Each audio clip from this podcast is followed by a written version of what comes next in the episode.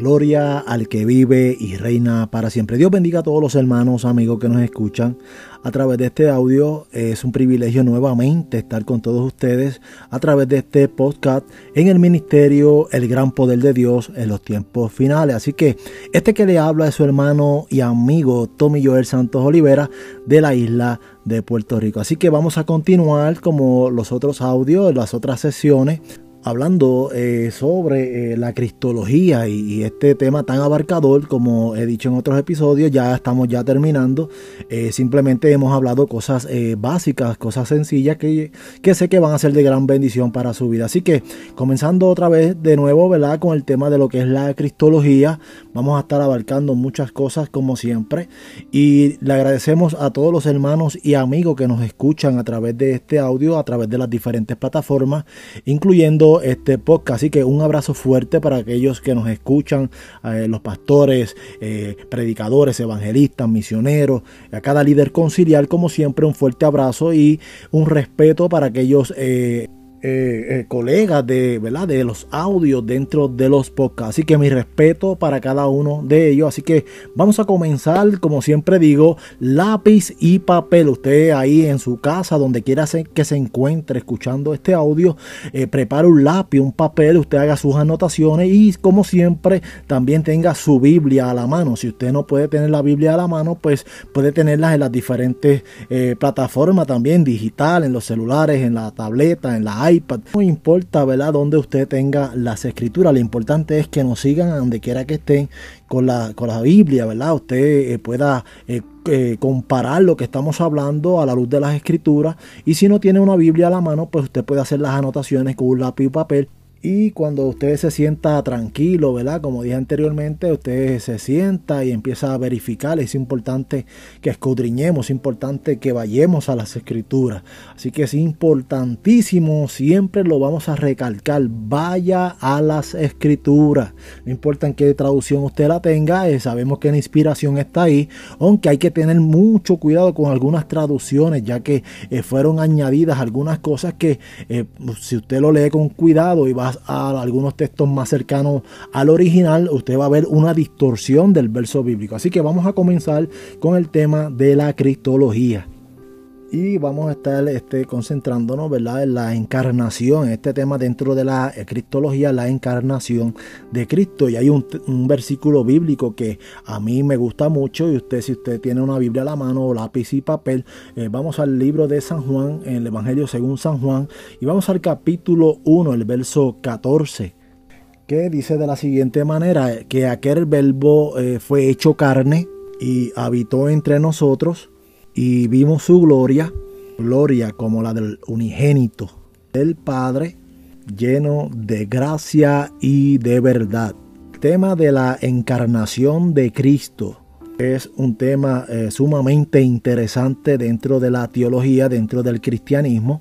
Y para todos nosotros que nos gusta estudiar acerca ¿verdad? de todo lo concerniente a la deidad, y no solamente a la deidad, sino a la persona del Señor Jesucristo. Y es precisamente en los escritos, en la cristología de atrás, en el, en el Antiguo Testamento, en los escritos proféticos es ahí donde encontramos la profecía acerca del Mesías que iba a venir a este mundo a rescatar a la humanidad del pecado. Y muchas de esas profecías están centradas en el profeta Isaías, como hemos dicho anteriormente en, algunos, en algunas sesiones.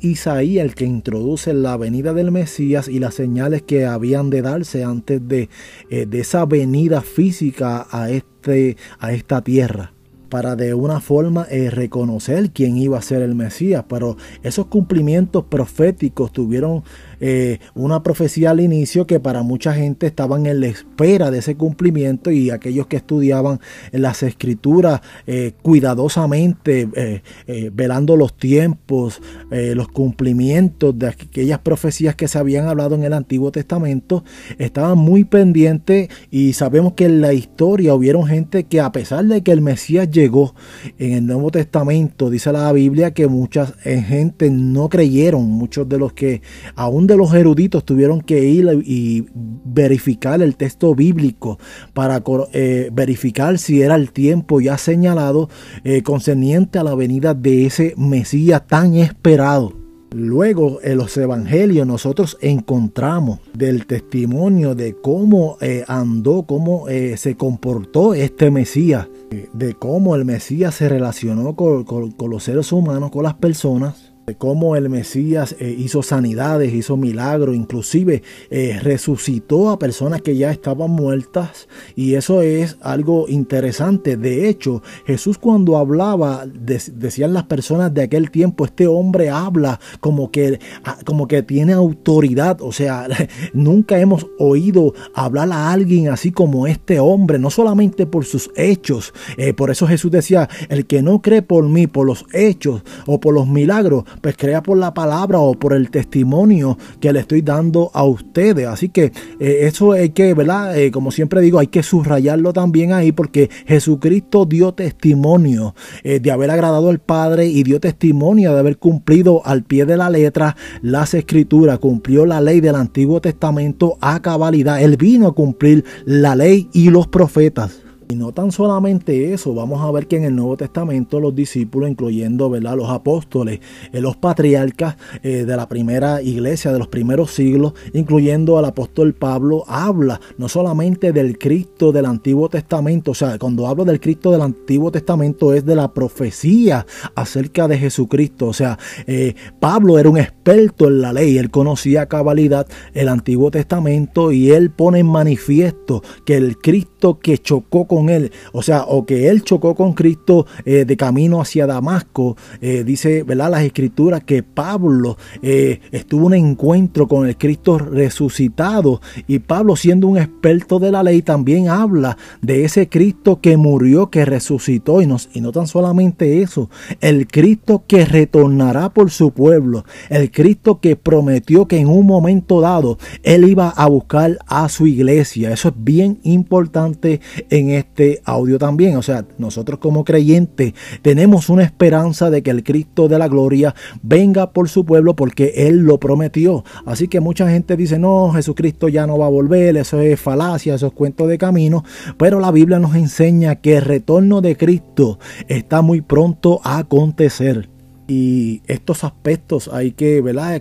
Son muy importantes para cada uno de nosotros estudiarlo es bueno tener ese material didáctico para las iglesias, para los hermanos que nos escuchan, porque es importante conocer lo que dicen las escrituras es tan importante eh, conocer las escrituras para no ser arrastrado por, cada, por cualquier viento de doctrina y de doctrina falsa. Eh, sabemos que hay una doctrina verdadera que es el Evangelio y hay que nutrirnos y, y, descubrir la verdad del texto bíblico. Así es una de las sesiones que vamos a abrir también, es descubriendo la verdad del texto bíblico. Es muy importante estar cimentado en la palabra de Dios, estar eh, parado en la roca que se llama Jesucristo para cuando vengan estos vientos contrarios, pues nosotros permanecer de pies. Y más cuando sabemos que el, el día del Señor se acerca y porque eh, sabemos cada uno de nosotros que van a surgir hombres y mujeres diciendo, he aquí el Cristo, y ya la Biblia de antemano nos está advirtiendo que vendrán falsos Cristos y falsos eh, profetas. También habla de los falsos anticristos, ¿verdad? Estos anticristos que van a surgir, van a resurgir en, en todas las épocas, perdón, han resurgido diferentes tipos de anticristos. Aquellos que no reconocen que Jesucristo vino en carne, pues la Biblia le llama que son anticristos anticristos. Así que nosotros le hacemos la invitación para que usted se mantenga eh, en el conocimiento, aprendiendo sobre las escrituras, como lo hacemos también nosotros. Eh, cada vez estamos capacitándonos un poco más de acuerdo a las escrituras y tenemos que entender qué significa la palabra encarnación. La palabra como tal usted no la va a encontrar en las escrituras. Usted no va a encontrar esa palabra encarnación, pero sí va a encontrar que dice que el verbo se hizo carne. Ahí lo podemos ver. Ese es el término para encarnación. Y eh, repitiendo ese verso que leímos, que el verbo se hizo carne y habitó entre nosotros. Y cuando hablamos que el verbo se hizo carne, eh, dije anteriormente que es cuando Jesucristo, eh, cuando Dios, el Dios omnipotente, el Dios invisible, el Dios todopoderoso, eh, se hace manifiesto. O sea, Él, él se manifiesta de una forma corporal dentro de un cuerpo y es como se le conoce, que se humanizó. Ese es el término que se le, le conoce dentro de la teología. El Dios del cielo se humanizó humanizó. Hay un otro término, hay otra en las escrituras que habla que él se humilló. Eh, que Él se humilló y ese término de que Él se humilló habla claramente que un Dios todopoderoso que los cielos de los cielos no lo pueden contener, pues se hizo humano y ese es el término se humilló. Eh, es algo muy interesante este término de lo que es la teología de la encarnación de Jesucristo, algo que no cabe en la mente humana, como un Dios tan poderoso, un Dios que, que no cabe en un universo. Eh, ¿Cómo es posible que ese Dios tan poderoso haya, se haya hecho carne, se haya hecho un ser humano. Y lo más grande de este misterio de la piedad es que no solamente Él se hizo humano, sino que en estos tiempos Él habita en cada mente y en cada corazón de cada ser humano que se haya arrepentido y haya aceptado a Jesucristo como único y exclusivo Salvador. O sea, Él viene a ser morada en cada vida que se arrepiente y acepta el sacrificio del Calvario a través de Jesucristo. Y dice el verso que Él habitó entre nosotros y vimos su gloria como la del unigénito del Padre, lleno de gracia y de verdad. Y ese es el testimonio de Juan. Juan caminó con Jesús. Juan fue uno de los discípulos que se le acostaba en el pecho a Jesús. O sea, ese es el testimonio que Juan está plasmando dentro de las escrituras. Juan eh, en muchas ocasiones, posiblemente, ¿verdad? Y esto es una especulación, al escuchar los latidos de este hombre llamado Jesucristo, eh, yo me imagino que pasaron muchas cosas por la mente de Juan diciendo, el Dios Todopoderoso es algo increíble que se haya hecho uno como, como un ser humano normal, le, late el corazón, eh, yo, es, yo me le puedo acostar en el pecho y puedo sentir sus latidos, o sea, se humanizó tanto que Juan me imagino yo que eh, pudo haber dicho, este Dios todopoderoso se hizo carne en una forma tan increíble que es difícil de explicar. Esto dentro de la teología es, es bien comprensible para mucha gente entender cómo un Dios invisible se hace visible, se hace palpable.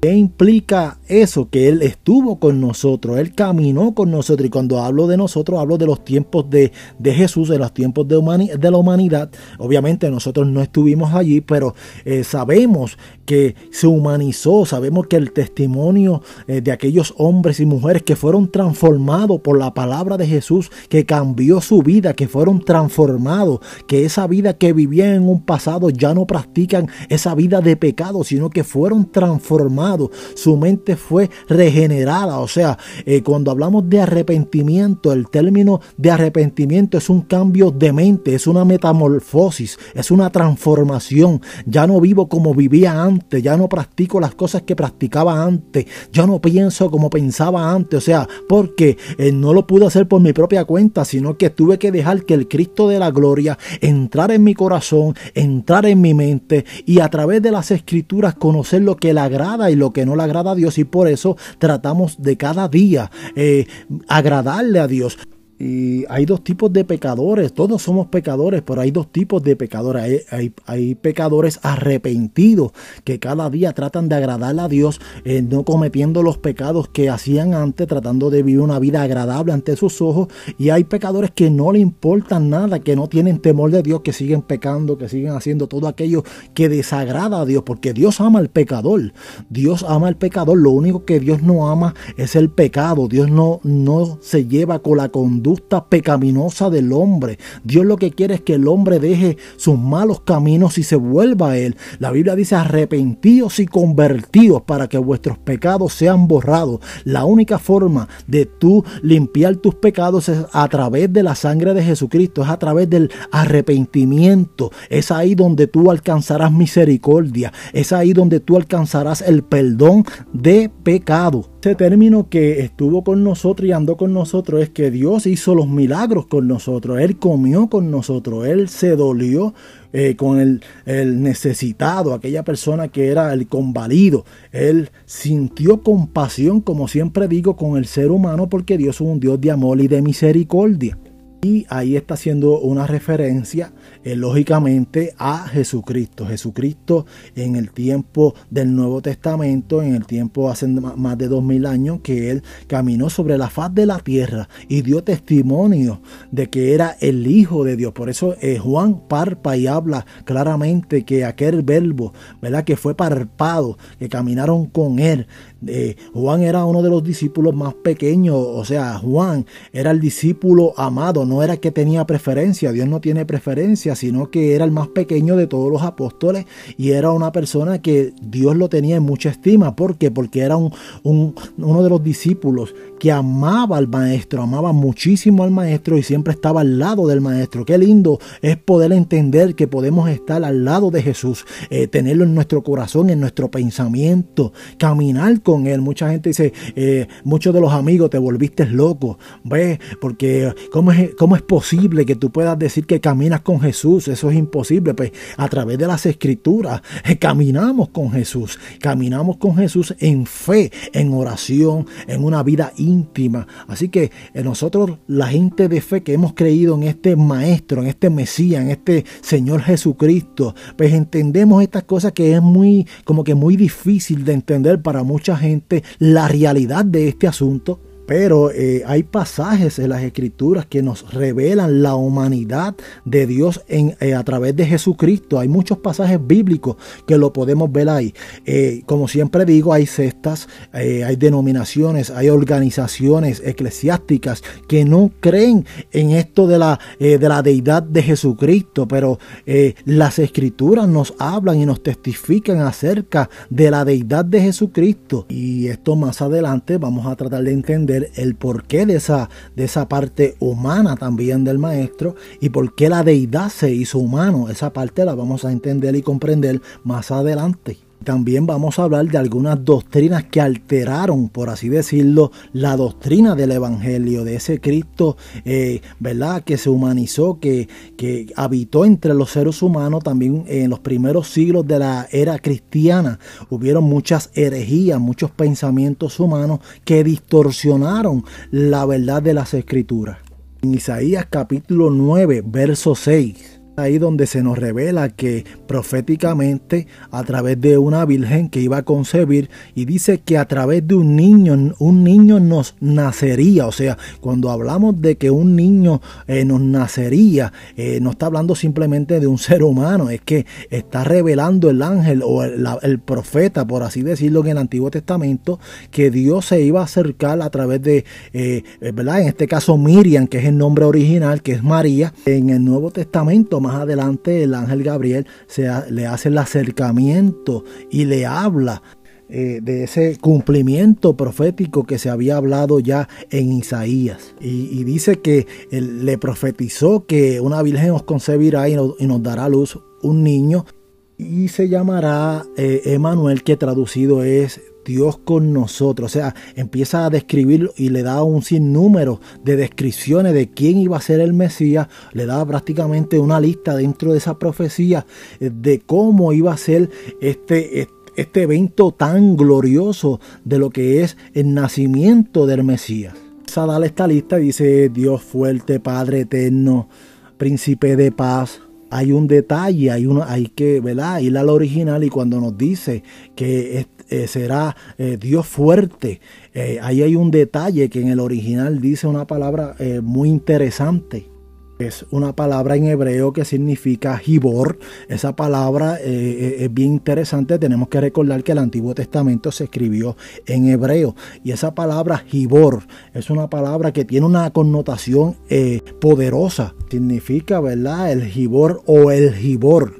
Eh, nos está hablando a nosotros de conceptos de héroe, o sea que Gibor significa eh, héroe, esa es la palabra que tiene, ¿verdad? Y no solamente héroe, sino que la connotación significa el gibor, el libertador. O sea, él fue nuestro libertador de la esclavitud espiritual del pecado. En Isaías capítulo 7, verso 14, eh, dice de la siguiente manera, por tanto, el Señor mismo dará señal. He aquí que la Virgen concebirá y dará a luz un niño que pondrá por nombre Emanuel, que traducido es Dios con nosotros. Significaba que Dios iba a estar presente eh, delante de la humanidad, que Dios iba a estar presente con la humanidad.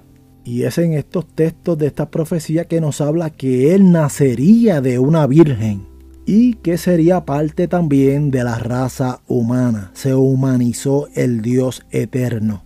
Cuando Gabriel le anunció a Miriam, eh, a María, que ella iba a concebir al Mesías y que el Espíritu Santo vendría sobre ella y la cubriría. Y eso lo puede encontrar usted en Lucas capítulo 1, verso 35. Eh, y para nosotros es de evitar importancia, eh, entender que esto habla claramente de esa profecía de un Mesías que iba a ser eh, el libertador, el ungido para salvar a la humanidad del pecado. Y es muy importante reconocer que el verbo se hizo carne, así como Juan eh, lo plasmó en las escrituras precisamente en, María, Miriam, ¿verdad? Que es el nombre original, como dije anteriormente, como el instrumento, una mujer consagrada a Dios, fue el instrumento que Dios utilizó para, ¿verdad? Eh, poderse hacer un feto y, meterse dentro de ese feto. Eso es el misterio más poderoso y que no cabe en la mente humana. Así que el Dios del cielo se humanizó eh, por eso que a mí me gusta mucho el Evangelio de Juan, porque Juan eh, plasma la deidad completa de Jesucristo. No completa, porque imagínense, hablar de la deidad completa del Mesías es algo incomprensible, pero sí vemos a Juan que habla sobre la deidad del Mesías. Y, es un libro que, uno de los evangelios que a mí eh, me gusta muchísimo, el libro de Juan. Fíjese cómo dice el texto bíblico que en el principio Él era el verbo. El verbo era con Dios y el verbo era Dios. O sea, era Dios. Dice que este era en el principio con Dios. Y todas las cosas por Él fueron hechas, dice la escritura. Sin Él, nada de lo que ha sido hecho fue hecho, fue creado. Sin Jesús, eh, que estuvo ahí en la creación, estuvo participación, si no hubiese sido por Jesús, nada de lo que existe hoy en día, de lo que es visible y invisible, hubiese existido. De hecho, dice que Él creó también el universo, que Él creó los cielos. O sea que vemos claramente que la Biblia nos enseña también la deidad de el Mesías. Así que nada de lo que existe hoy en día hubiese existido si no hubiese sido eh, por Jesús, Jesús de Nazaret, el Yeshua Hamachia. Y me gusta algo que dice que en él estaba la vida y la vida era la luz de los hombres. Estudiar esto en el principio era el verbo. Es lo que más adelante el apóstol Pablo nos viene hablando de que grande es el misterio de la piedad. Dios que se hizo carne Dios que estuvo entre nosotros y que ahora está sentado a la diestra de Dios Padre. Y esa es la imagen de la divinidad de el Dios Padre. Jesucristo es el rostro del Dios eterno. Es eh, la imagen del Dios invisible. Y este Juan 1.18 dice de la siguiente manera. A Dios nadie le vio jamás. El unigénito Hijo él le ha dado a conocer.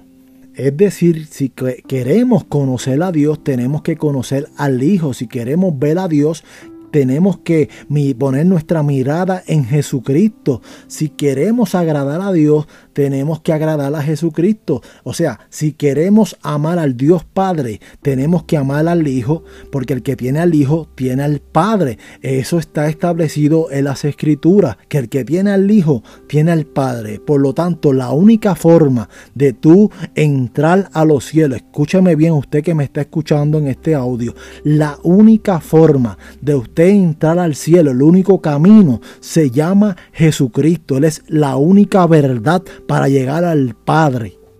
Él es la imagen del Dios invisible, como lo hemos repetido en muchas ocasiones. Si usted quiere conocer a Dios, usted tiene que ir a las escrituras, eh, conocer la vida de Jesucristo, para que usted pueda entender que el Dios del Antiguo Testamento, que es el mismo Dios del Nuevo Testamento, que es a través de Jesucristo, era un Dios siempre de amor y de misericordia. Hay una discrepancia de mucha gente que empiezan a decir, no, es que el Dios del Antiguo Testamento era un Dios terrible, un Dios que no tenía tenía misericordia. Cuando usted lee las escrituras con mucho cuidado, usted va a ver el amor y va a ver la misericordia del Dios en el Antiguo Testamento. El Dios del Antiguo Testamento era un Dios que quería que el ser humano, escuche bien, viviera conforme a sus leyes y estatutos. Dios siempre ha querido lo mejor para el ser humano. Lo que pasa es que el hombre siempre ha querido eh, salirse del verdadero camino y Dios siempre te advierte para que usted siga caminando en la verdad y pueda tener una larga vida.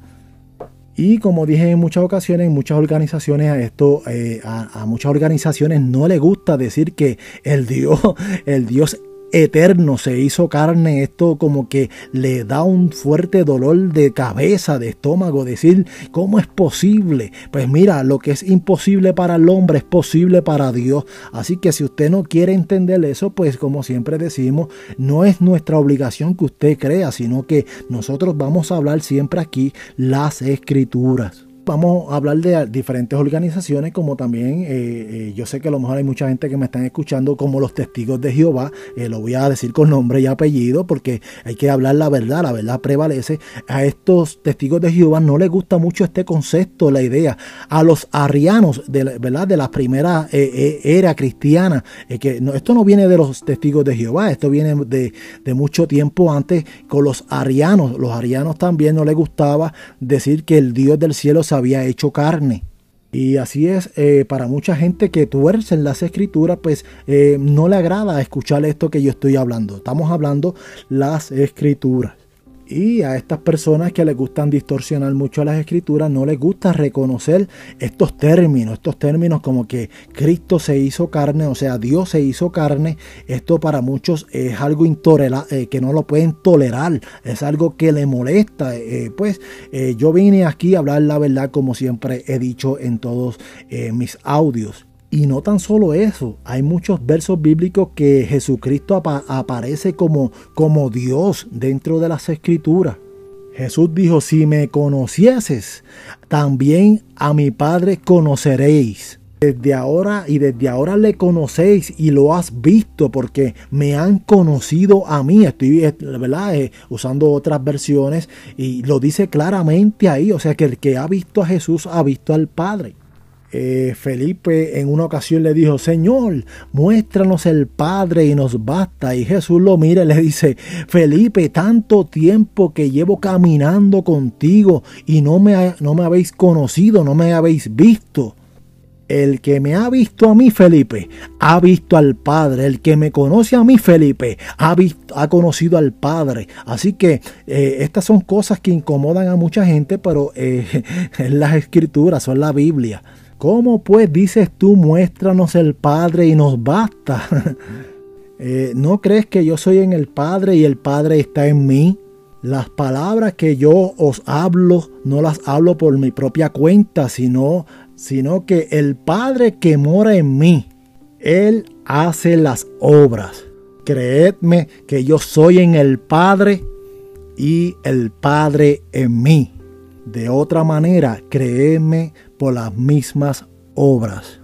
Y es aquí donde mucha gente eh, tropiezan, es aquí donde mucha gente distorsionan lo que está establecido. Eh, en, este, en este pensamiento yo he escuchado mucha gente diciendo de que el Padre es una cosa, que Jesucristo es otra cosa, que el Espíritu Santo es otra cosa. Pues mire, no son cosas, son personas. Es la persona de la deidad. Tiene un personaje, o sea, tiene una personalidad, que esa es la palabra correcta, pero es el mismo Dios. Que pasa es que mucha gente todavía es bien difícil para mucha gente comprender lo que es la, la Trinidad de Dios, otra, otro concepto, otro término que vamos a estar estudiando, y también sobre el Espíritu Santo, si es una persona o no es una persona. Para mucha gente le incomoda todo esto, que la Biblia nos arroja luz sobre estos misterios poderosos que están en las Escrituras, pero que son reveladas para aquellos que tienen un corazón, ¿verdad?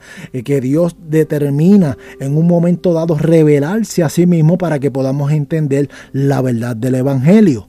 Hay, otro pensamiento que dicen que el hijo era adoptado y eso es otra cosa, eso tiene otro nombre dentro de una rama que es algo que, wow, yo me pregunto cómo es posible que ellos puedan pensar así, pero eh, como dije anteriormente también, cada persona tiene un pensamiento crítico, pero lo increíble es que eso se le conoce también, eso se le conoce como adopcionismo otro pues también dice, no, es que el padre es mayor, es mayor que el hijo y el hijo pues está en una posición más baja, es más pequeño, de una sustancia menor, pero eso no es lo que enseña las escrituras. Y ellos empiezan a decir, no, el hijo es algo como que eh, alguien como que estuvo ahí, que fue adoptado, como que eh, no era eh, circunstancial con el padre, no, no, no tenía una existencia, una preexistencia, mejor dicho. Y es ahí donde comienzan estos conceptos a distorsionar lo que dice las Santas Escrituras. Y lo, lo, triste de todo esto es que no quieren reconocer la divinidad de Cristo y la preexistencia. Y es ahí donde entro cada vez diciéndole, es necesario para nosotros escudriñar las escrituras, es necesario estudiar las escrituras.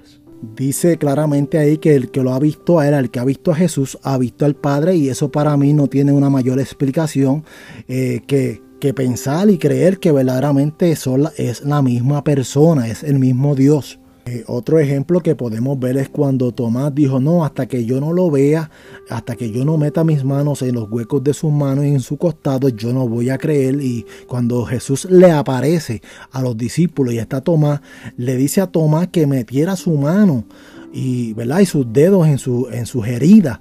Y es ahí donde Tomás, eh, de una forma de exclamación y, de, que se sorprendió, dijo, Señor mío y Dios mío. O sea, él está haciendo una aclaración poderosa ahí, Tomás, diciéndole que él era su Dios, que era Dios ahí vemos a Tomás que hace una exclamación y una admiración tan profunda que él estuvo que, imagínense, yo me imagino Tomás que se tuvo que tirar al suelo, humillarse, eh, pedir perdón por esa incredulidad. Por eso a Tomás se le conoce como eh, uno de los incrédulos. Por eso Jesús le dice, no sea incrédulo, sino ser creyente. Pero también Tomás eh, en su ministerio también fue a la India. Esos fueron los viajes misioneros de los discípulos cuando empezaron a predicar este evangelio poderoso, Tomás eh, como que cobró fuerza cuando él pudo palpar las heridas del maestro resucitado. Es ahí donde se llena de, de fuerza, se levanta. Y hay una historia, la historia de Tomás es interesante cuando va a la India y comienza a predicar a ese Cristo resucitado. Es algo poderoso porque el verbo encarnado eh, se hizo carne, el verbo se le manifestó en un cuerpo glorificado y poderoso. Eso es algo increíble, no cabe en ninguna mente humana. Así que Jesús es humano, pero también Jesús es divino. Podía conocer, los pensamientos de los seres humanos. Podía conocer lo que estaba en el corazón del hombre. Y eso, el único que podía hacer eso era la divinidad, era Dios. Eh, es muy difícil que un ser humano pueda eh, conocer los pensamientos y conocer lo más profundo del corazón. Así que Jesucristo tenía también la deidad. Era eh, la persona que podía conocer los pensamientos más profundos del ser humano porque Él también lo sabe todo. Eh, ¿Qué nos dice eh, Primera de Pedro 2.21? Dice que Jesucristo padeció por nosotros dándonos ejemplo para seguir también sus pisadas. Que esto es un ejemplo para nosotros para cuando nosotros eh, veamos esta parte de Jesús, esta parte humana, esta parte divina, nosotros aprendamos que es posible seguir las pisadas del Maestro, que es posible vivir una vida para Cristo, que es posible vivir una vida que le agrade al Señor Jesucristo. En Primera de Juan 2.6 eh, nos dice las escrituras, escuche bien lo que dice las escrituras. Dice que el que dice que permanece en Él debe andar como Él anduvo. O sea, el que dice que está en Cristo debe andar como Él anduvo. Por lo tanto, las cosas viejas pasaron.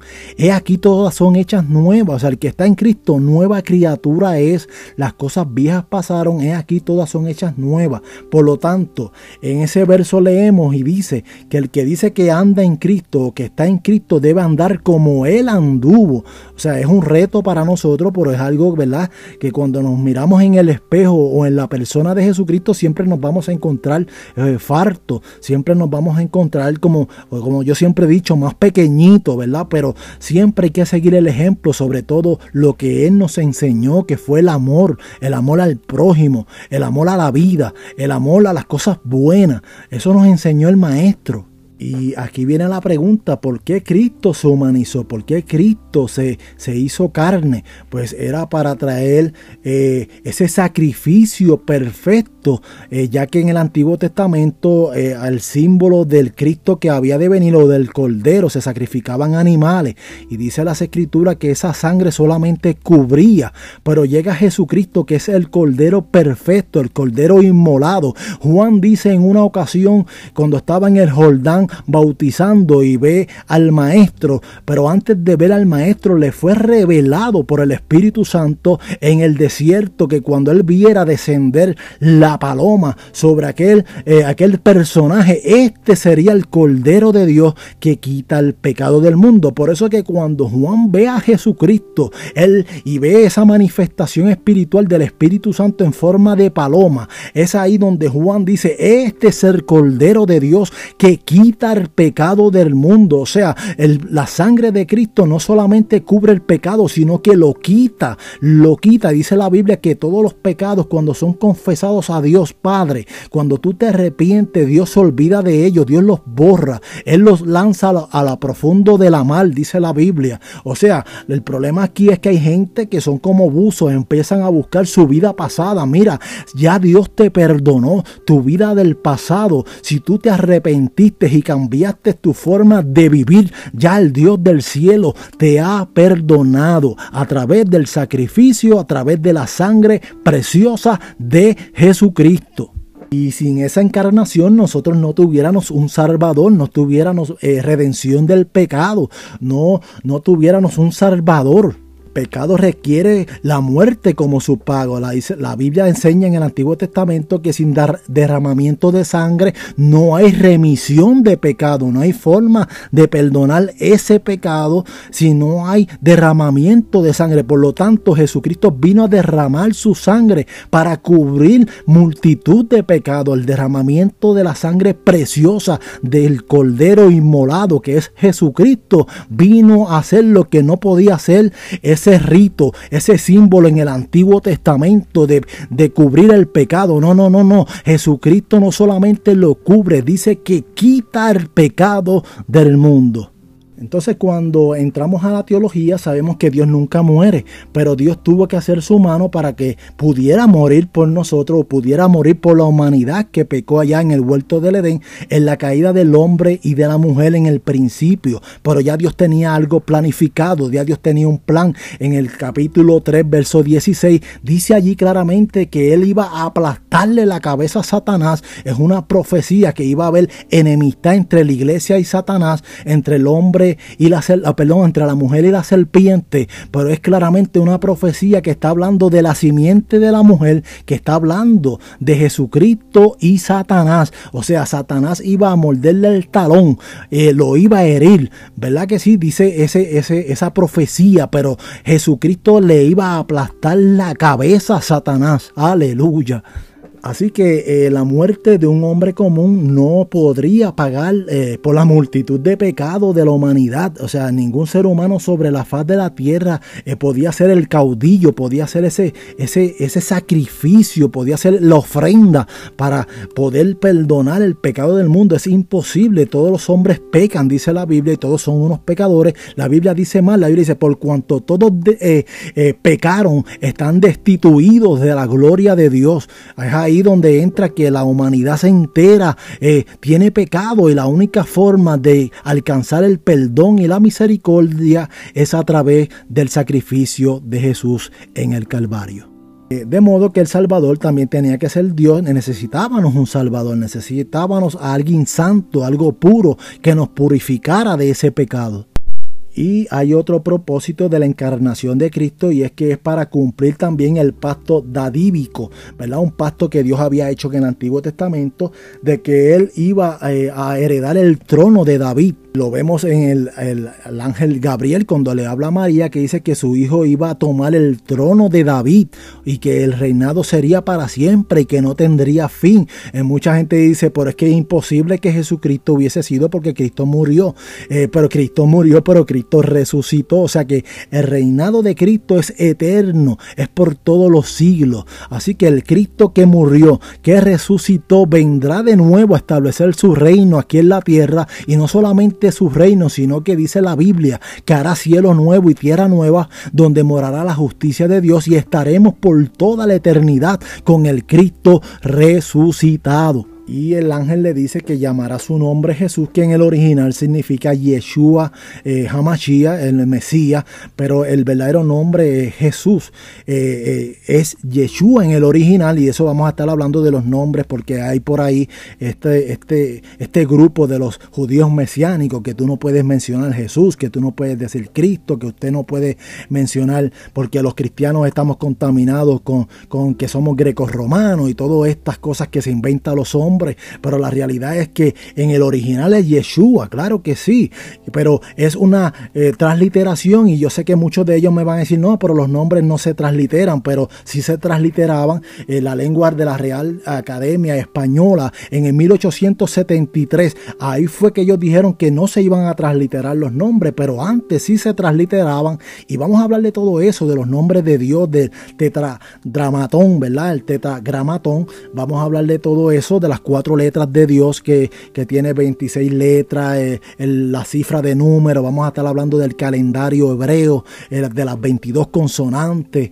¿verdad? Del calendario hebreo, y eran palabras que no tenían vocales y todo esto interesantísimo que es dentro de la teología, lo vamos a seguir abarcando poco a poco. Pero era importante, yendo otra vez a la línea, que Jesucristo viniera a este mundo y dice que su nombre iba a ser grande entre los hombres. Ese nombre nombre iba a ser grande, poderoso. Eh, yo creo en ese nombre, ese nombre es poderoso, los demonios tiemblan. A través de ese nombre hemos visto milagros, gente sanarse. A través de, de ese nombre hemos visto liberación. A través de ese nombre hemos visto tantas maravillas, tantos milagros. Yo soy un fiel testigo de eso, hermano. Eh, los milagros que Dios ha hecho en mi vida han sido poderosos, hermano. Y a través de muchos hermanos también que pueden testificar lo que Dios ha hecho en sus vidas, eh, cómo hemos sido transformados, cómo hemos sido cambiados de una vida eh, eh, oscura, de una vida pecaminosa, donde desagradábamos, ¿verdad? De que vivíamos una vida llena de pecado y vivíamos, estábamos muertos en pecado y en delito. O sea que Cristo llegó a nuestras vidas para transformar nuestro comportamiento, para transformar nuestra vida. ya no, así, no hacemos las cosas que hacíamos antes, así que le damos gloria a Dios por eso que llamará su nombre Jesús y este, su nombre será grande y será eh, llamado Hijo del Altísimo. Y algo interesante eh, por qué Jesucristo vino encarnado y es que la Biblia nos enseña que Él vino para deshacer las obras del enemigo, para deshacer las obras del diablo, que Cristo vino para que tengamos vida y las tuviéramos en abundancia. Mas sin embargo, Cristo apareció para destruir las obras del diablo. Así que es importante reconocer como cristiano que toda potestad, que todo poder le pertenecen a Jesucristo, el Hijo de Dios, y que Él vino para destruir el pecado de la humanidad, para destruir el mundo de tiniebla, para destruir las enfermedades, para destruir todo aquello que Dios en un momento había construido como algo perfecto y que el enemigo de las almas vino a quebrantarlo, a destruirlo, pero Cristo vino a pisotearle la cabeza a Satanás. Jesucristo vino y los publicó y los exhibió públicamente en la cruz del Calvario cuando ellos pensaban el mundo espiritual que habían vencido. Es ahí donde Jesucristo dijo, consumado es, todo está cumplido, he vencido. Y no solamente eso, es que Él muere y al tercer día resucita con poder, resucita con gloria, resucita en un cuerpo glorificado, un cuerpo eh, un cuerpo de gloria y no solamente un cuerpo de gloria. La Biblia dice que eh, los discípulos, sus hijos, sus seguidores serían semejantes a Él, que este cuerpo de corrupción se iba a convertir en un cuerpo de incorrupción. Este cuerpo que se cansa, que se enferma, va a llegar un momento en que si algún día partimos con el Señor, nosotros tenemos la fe, esa es nuestra fe, la certeza, la, la seguridad que algún día vamos a resucitar con un cuerpo totalmente eso es más que poderoso, querido amigo que me escucha. Y sabemos que esto es una burla para mucha gente, pero eh, para nosotros es una gran verdad. Eh, Jesucristo es la resurrección también. Por eso Jesucristo vino a este mundo. Vino para darnos vida eterna. Y esa ahí me gusta porque es ahí donde Cristo aparece para derrotar a Satanás. O sea, Satanás tenía que ser derrotado en la arena que él predomina, en la arena donde él domina. Pues ahí mismo Cristo lo derrotó. Aquí en la tierra Jesucristo tuvo que venir para derrotar al enemigo de las almas. Así que Jesucristo fue enviado. Eh, Satanás, que el Señor lo reprende y los demonios fueron expulsados. Sin embargo, Jesucristo fue enviado. Hay dos diferencias eh, sumamente enormes. Y dice que el propósito de Jesucristo es para ser el sumo sacerdote. O sea, Jesucristo es el sacerdote que hoy en día también está intercediendo, porque aquellos que saben de historia o conocen las escrituras, en el Antiguo Testamento había un, sumo sacerdote que hacía sacrificio no solamente por los del pueblo, sino también hacía sacrificio por sus pecados, porque eran gente que tenían que prepararse para presentarse ante ese sacrificio puros y perfectos. Y sabemos que en la historia hubieron muchos sumos sacerdotes que murieron, había que amarrarle los tobillos con una soga y ellos tenían que sonar unas campanitas. Y si esas campanas dejaban de sonar dentro del tabernáculo, dentro eh, de acerca del, del altar de bronce, y del arca de la alianza, ¿verdad? Dice que eh, morían al instante porque eh, un hombre eh, cuando se presentaba el sumo sacerdote y estaba en pecado, pues el Dios santo, el, el, Dios del Antiguo Testamento, obviamente, pues lamentablemente moría porque el lugar que se estaba presentando era un lugar sagrado. Entonces nadie podía meterse a sacar el sumo sacerdote porque si no también iba a morir. Había que jalarlo con esa soga para sacarlo fuera del tabernáculo. Así que Jesucristo hoy en día es el sumo sumo sacerdote que está intercediendo por nosotros. Es el único que intercede. Por ahí ponen intercesora y ponen otras cosas, que eso no es bíblico. El único que intercede por los seres humanos exclusivamente, ¿verdad? Por los que son hijos de Dios, eh, es Jesucristo. Ese término de hijo, mucha gente es que todo el mundo es hijo de Dios, pues realmente no todo el mundo, querido amigo que me escucha, eh, suena fuerte, pero no todo el mundo es, es hijo de Dios. La Biblia dice que los que los reconocieron, los que creen en su nombre, le dio potestad de ser hechos hijos de Dios, que los que caminan conforme al Espíritu, estos serán llamados hijos de Dios. O sea, todo el mundo son hechuras, todo el mundo fue hecho por Dios, pero no todo el mundo es hijo de Dios. Solamente el que se arrepiente, el que acepta a Cristo, el que vive para Él, el que vive conforme al Espíritu, esto le dio potestad de ser hechos hijos de Dios. Y no solamente eso, que son hijos de Dios y coherederos con Él. Así que es sumamente interesante, lo vamos a dejar hasta aquí, será hasta una próxima ocasión. Así que Dios les bendiga, Dios les guarde. Este que le habló de su hermano y amigo Tommy Joel Santos Olivera del ministerio, el gran poder de Dios en tiempos finales. Así que Dios les bendiga, que la paz de Dios, el chalón de Dios sea con ustedes y con su familia. Será hasta una próxima. Dios les bendiga.